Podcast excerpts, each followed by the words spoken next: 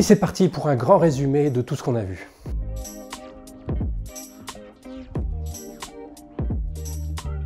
Bien que dans le langage courant, le mot moral soit souvent associé à la religion, la culture ou l'éducation, je vous ai présenté dans une première vidéo les données qui font penser que l'humain pourrait déjà être, à la naissance, biologiquement précablé pour devenir moral. Des jugements moraux qui apparaissent très tôt chez l'enfant, des régularités morales universelles, des bases génétiques probables, une distinction entre normes conventionnelles et normes morales, des jugements produits de manière rapide, automatique et inconsciente, font penser qu'on pourrait bien avoir dans le cerveau un sens moral, un équivalent du sens du goût ou de l'odorat, mais pour la morale, qui nous permet de produire des jugements moraux intuitivement, et c'est pour ça qu'on parle beaucoup d'intuitionnisme en ce moment en psychologie morale.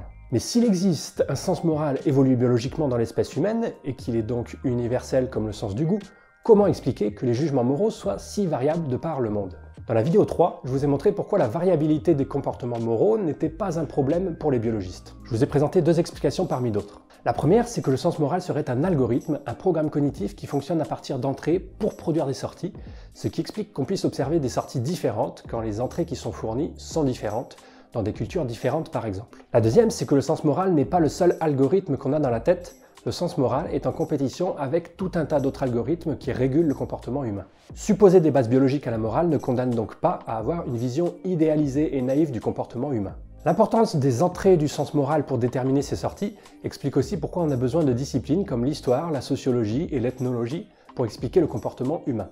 Le programme naturaliste n'est pas réductionniste, il a conscience qu'il se passe des choses en dehors du cerveau humain. Mais cela ne doit pas empêcher les biologistes qui le veulent d'étudier uniquement ce qui se passe dans le cerveau, d'étudier l'algorithme moral en lui-même, d'étudier la logique universelle du sens moral. Ceux qui acceptent que la probabilité d'un sens moral évolue biologiquement et non nulle doivent ensuite se poser la question de savoir comment un algorithme si coûteux aurait pu être sélectionné au cours de l'évolution, les comportements moraux étant très souvent des comportements qui vont à l'encontre de l'intérêt personnel. Dans la vidéo suivante, je vous ai présenté les hypothèses des biologistes sur les origines évolutionnaires d'un sens moral. Certains biologistes pensent que le sens moral serait coûteux aujourd'hui, mais qu'il aurait été bénéfique dans le passé, en particulier parce qu'il bénéficiait aux proches. D'autres biologistes pensent qu'il n'existe pas vraiment de sens moral à part entière, et que ce qu'on appelle moral serait simplement la somme de dispositions cognitives telles que la sympathie, l'empathie, le dégoût, etc. D'autres encore pensent que la morale a évolué par sélection de groupes culturels, c'est-à-dire que les groupes les plus moraux dans le passé ont survécu plus facilement face aux groupes les moins moraux. D'autres enfin pensent que la morale a été bénéfique non pas aux groupes mais aux individus directement, car les individus les plus moraux se voyaient offrir plus d'opportunités de coopération. Le débat sur les origines évolutionnaires de la morale fait encore rage aujourd'hui et chaque théorie a des avantages et des inconvénients. On a vu aussi dans cette vidéo que l'idée d'une morale bénéfique au niveau évolutionnaire est compatible avec l'idée d'une morale désintéressée au niveau psychologique. Adopter une perspective évolutionnaire permet donc de ne pas avoir à choisir entre Hobbes et Rousseau. La morale peut être à la fois désintéressée au niveau psychologique et intéressée au niveau évolutionnaire.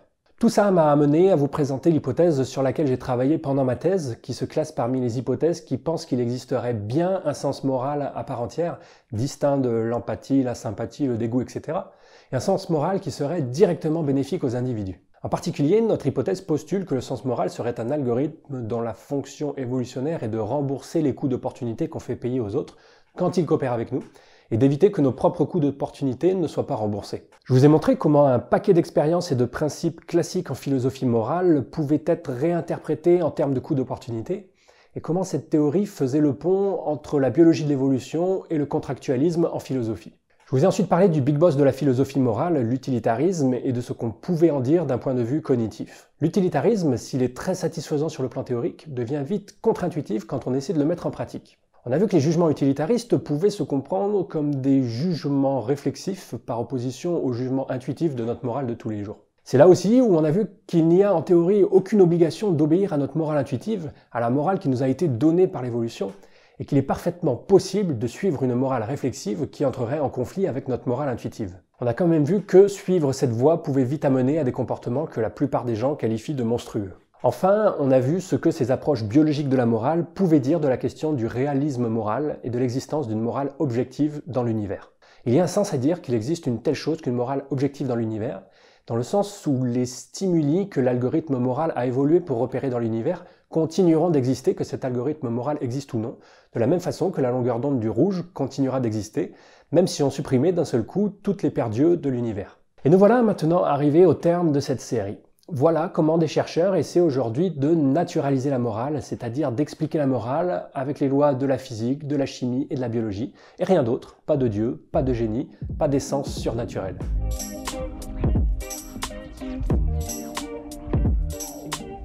On en a parcouru du chemin ensemble, mais malgré ça, vous ne devez considérer cette série que comme une introduction au sujet, et encore une introduction pas complètement impartiale. Parce que même si j'ai essayé de vous faire un tour d'horizon du sujet, et de ne pas vous présenter que mes hypothèses de recherche, les divergences d'avis entre chercheurs sont telles aujourd'hui qu'il est très difficile de faire une synthèse impartiale. Si vous avez les idées moins claires sur la morale maintenant plutôt qu'au début de cette série, ne vous inquiétez pas, c'est tout à fait normal. Ce graphique humoristique reflète assez bien les étapes par lesquelles on passe quand on découvre un nouveau sujet. Au début, on s'étonne du fait qu'il y ait une question à se poser, qu'on puisse faire de la recherche sur un tel sujet. Ensuite, en se basant sur ses intuitions, on a l'impression qu'on a déjà tout compris. Ensuite, en creusant un peu, on commence à douter de ses certitudes. Ensuite, on désespère de pouvoir un jour y comprendre quelque chose. Et enfin, petit à petit, on commence à y voir plus clair tout en reconnaissant la complexité du sujet. Il y a aussi des crevasses qui ne sont pas représentées sur ce graphe. Parfois, on tombe dans une crevasse et on a beaucoup de mal à en ressortir. Faites gaffe de ne pas vous retrouver piégé un jour. J'ai des amis qui ne sont jamais ressortis. En tout cas, moi, si j'avais pu vous emmener à un de ces quatre points-là, j'aurais déjà gagné mon pari. L'important pour moi était plus de vous montrer la complexité du sujet et d'illustrer ce qu'est pour moi une théorie du comportement qui a de la gueule. Pour moi, une théorie descriptive de la morale, ça ne peut pas venir d'un philosophe qui travaille tout seul dans son coin, ou d'un sociologue, d'un anthropologue ou d'un biologiste qui travaille tout seul dans leur coin. Pour moi, une théorie de la morale, et même n'importe quelle théorie descriptive du comportement humain, ça devrait être une théorie multidisciplinaire qui fait la synthèse de résultats dans des domaines différents et qui essaie de voir comment les problèmes rencontrés par certaines disciplines peuvent être résolus par d'autres disciplines. Vous avez vu qu'au cours de cette série, on a été amené à parler de philosophie, de biologie, d'anthropologie, de psychologie, de développement de l'enfant, de modélisation. On aurait pu rajouter de l'éthologie, dont je n'ai pas parlé parce que j'ai déjà fait une vidéo sur la morale des animaux, que je vous recommande d'ailleurs en complément si vous n'avez pas déjà vu. On aurait pu aussi parler de politique, ce que je n'ai pas fait pour ne pas perdre des militants en route. Et on aurait pu rajouter des neurosciences ou de la théorie des jeux, dont je n'ai pas parlé parce que ça devient vite technique. Au passage, on m'a reproché en commentaire que ces théories manquaient de maths et d'un cadre formel, mais sachez que quasiment toutes les théories en biologie de l'évolution sont basées sur des modèles mathématiques et de la théorie des jeux en particulier. Je voulais pas présenter parce que je trouvais pas ça intéressant dans une perspective de vulgarisation, mais je mets des références en description pour ceux que ça intéresse. Mais pour revenir à cette interdisciplinarité, je pense qu'on a grand besoin de synthèse interdisciplinaire pour étudier le comportement humain et cet esprit de synthèse interdisciplinaire, il est assez dur à trouver. Je l'ai pas mal cherché pendant mes études, et là où je l'ai le plus trouvé, c'est dans une école de pensée qu'on appelle la psychologie évolutionnaire, qui essaie de faire la synthèse de plein de champs différents. Si vous avez trouvé mieux ailleurs, laissez-moi un petit commentaire, je suis curieux de savoir où. En tout cas, moi, c'est pour cette interdisciplinarité que j'ai décidé de consacrer trois ans de ma vie à cette école de pensée, et c'est pourquoi je la conseille à tous les étudiants qui se destinent à la recherche sur le comportement humain. J'aurai l'occasion de vous reparler de tout ça bientôt. J'ai essayé aussi de vous montrer comment une discipline en particulier parmi toutes ces disciplines, la biologie d'évolution, pouvait nous aider à comprendre le comportement humain. La biologie de l'évolution, c'est une discipline qui donne du sens, c'est une discipline qui donne du sens à toute la biologie, comme le dit la célèbre citation, mais elle donne aussi du sens au comportement humain en particulier. Pourquoi? Bah Parce que c'est une discipline qui a un cadre théorique très bien en place, et c'est justement de ça qu'on manque en sciences du comportement, on manque de théories cohérentes. On a vu par exemple que la biologie de l'évolution nous permettait de comprendre comment la morale pouvait être à la fois désintéressée et égoïste. On s'est servi de ce qu'on appelle la distinction entre cause ultime et proximale du comportement, qui est une distinction qui existe depuis des dizaines d'années en biologie de l'évolution. Pour rappel, les causes proximales, c'est ce qui se passe dans le cerveau, et les causes ultimes, c'est ce qui se passe au niveau évolutionnaire. À la question pourquoi les humains sont moraux, on peut répondre parce qu'ils sont équipés d'un sens moral qui les pousse à se comporter ainsi, c'est l'explication proximale. Ou on peut répondre parce que se comporter de façon morale a permis de ne pas se faire exclure de la coopération au cours de l'évolution, qui est une explication évolutionnaire. Ces deux explications sont toutes les deux valides et complémentaires. La biologie ou les sciences cognitives nous permettent aussi d'expliquer pourquoi on a l'impression que la morale nous est donnée, qu'elle est extérieure à nous.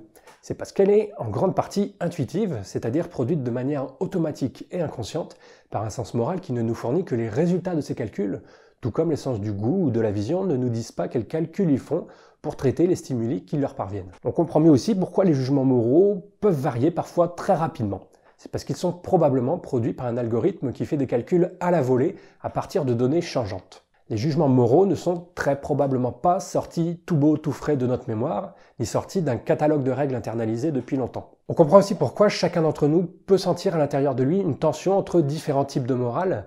C'est parce que dans notre cerveau peuvent coexister une morale intuitive avec une ou plusieurs morales réflexives qui sont produites par des algorithmes qui ont évolué pour différentes raisons. À retenir aussi de cette série, très important, la distinction entre descriptif et normatif. Quand dans un prochain débat alcoolisé de fin de soirée, quelqu'un vous dira la morale, c'est ça, demandez-lui s'il est en train de décrire ce qui se passe dans la tête des gens ou s'il décrit comment les gens devraient se comporter.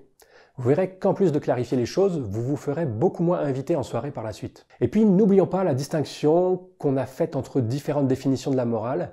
Est-ce que quand on utilise le mot moral, on parle de l'algorithme moral en lui-même, ou des calculs que fait l'algorithme, ou des jugements qui sont produits par l'algorithme, ou des comportements qui sont basés sur ces jugements, ou encore des règles morales de notre culture? Quand je vous disais que vous aviez la même morale que Trump, par exemple, rappelez-vous que je ne disais pas que vous aviez les mêmes jugements moraux que Trump, mais que vous aviez le même algorithme, le même sens moral. J'insiste aussi sur le fait que toutes ces recherches ne vont pas forcément nous aider en pratique à régler des questions morales. D'abord parce qu'on n'est pas obligé de suivre la morale dont l'évolution nous a dotés, mais aussi parce que si un jour on décidait de transformer une théorie descriptive en théorie normative, c'est-à-dire qu'on décrétait que ce qui est moral de faire, c'est ce que notre sens moral a évolué pour faire, on aura besoin de tous avoir les mêmes informations et croyances sur le monde pour arriver à tomber d'accord. Ces informations n'étant pas incluses dans une théorie de la morale, on n'est pas prêt d'arrêter de se chamailler. Prenez le coût de la vie par exemple. Comment évaluer les coûts d'opportunité d'un meurtre? Combien ça vaut une vie humaine?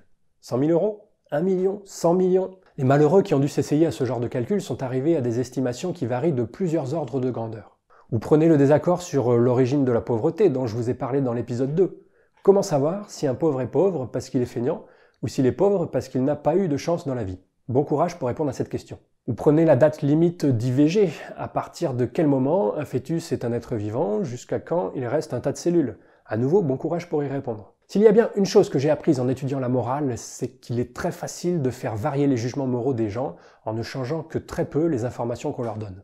Et pourtant, ce qu'on a l'habitude de faire quand on est incapable de comprendre les jugements moraux de nos interlocuteurs, c'est de douter carrément de l'existence même de leur morale. Quand quelqu'un nous dit quelque chose d'inacceptable, on a tendance à en conclure que cette personne est immorale. On a tendance à se dire qu'elle défend égoïstement les intérêts de sa petite personne ou de son groupe. Et c'est vrai que c'est une possibilité, hein. il y a des gens qui n'en ont rien à foutre des autres et qui défendent leurs propres intérêts avant tout.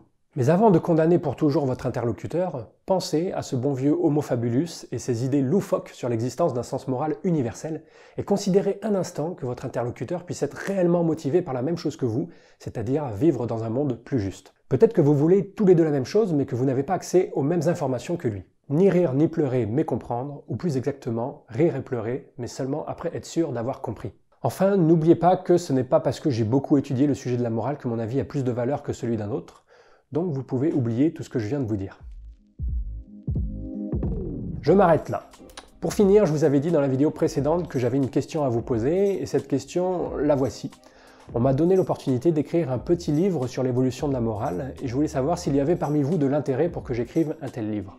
Sachant que si j'écrivais ce livre, son contenu serait quasiment le même que celui de ces vidéos, vous apprendriez pas grand chose. Sûrement que je développerai un peu certains points, que j'en retravaillerai d'autres, mais vous pouvez vous attendre à avoir 70-80% de copier-coller, je préfère que ce soit clair entre nous. Le but pour moi, ce serait surtout de pouvoir toucher d'autres publics, que vous puissiez offrir ce bouquin à vos grands-parents ou à d'autres gens qui ne traînent pas sur YouTube. Donc voilà, je suis curieux de savoir si ça vous intéresse, parce que j'ai pas envie de passer plusieurs mois sur un livre qui finira par moisir dans l'arrière-boutique d'un libraire.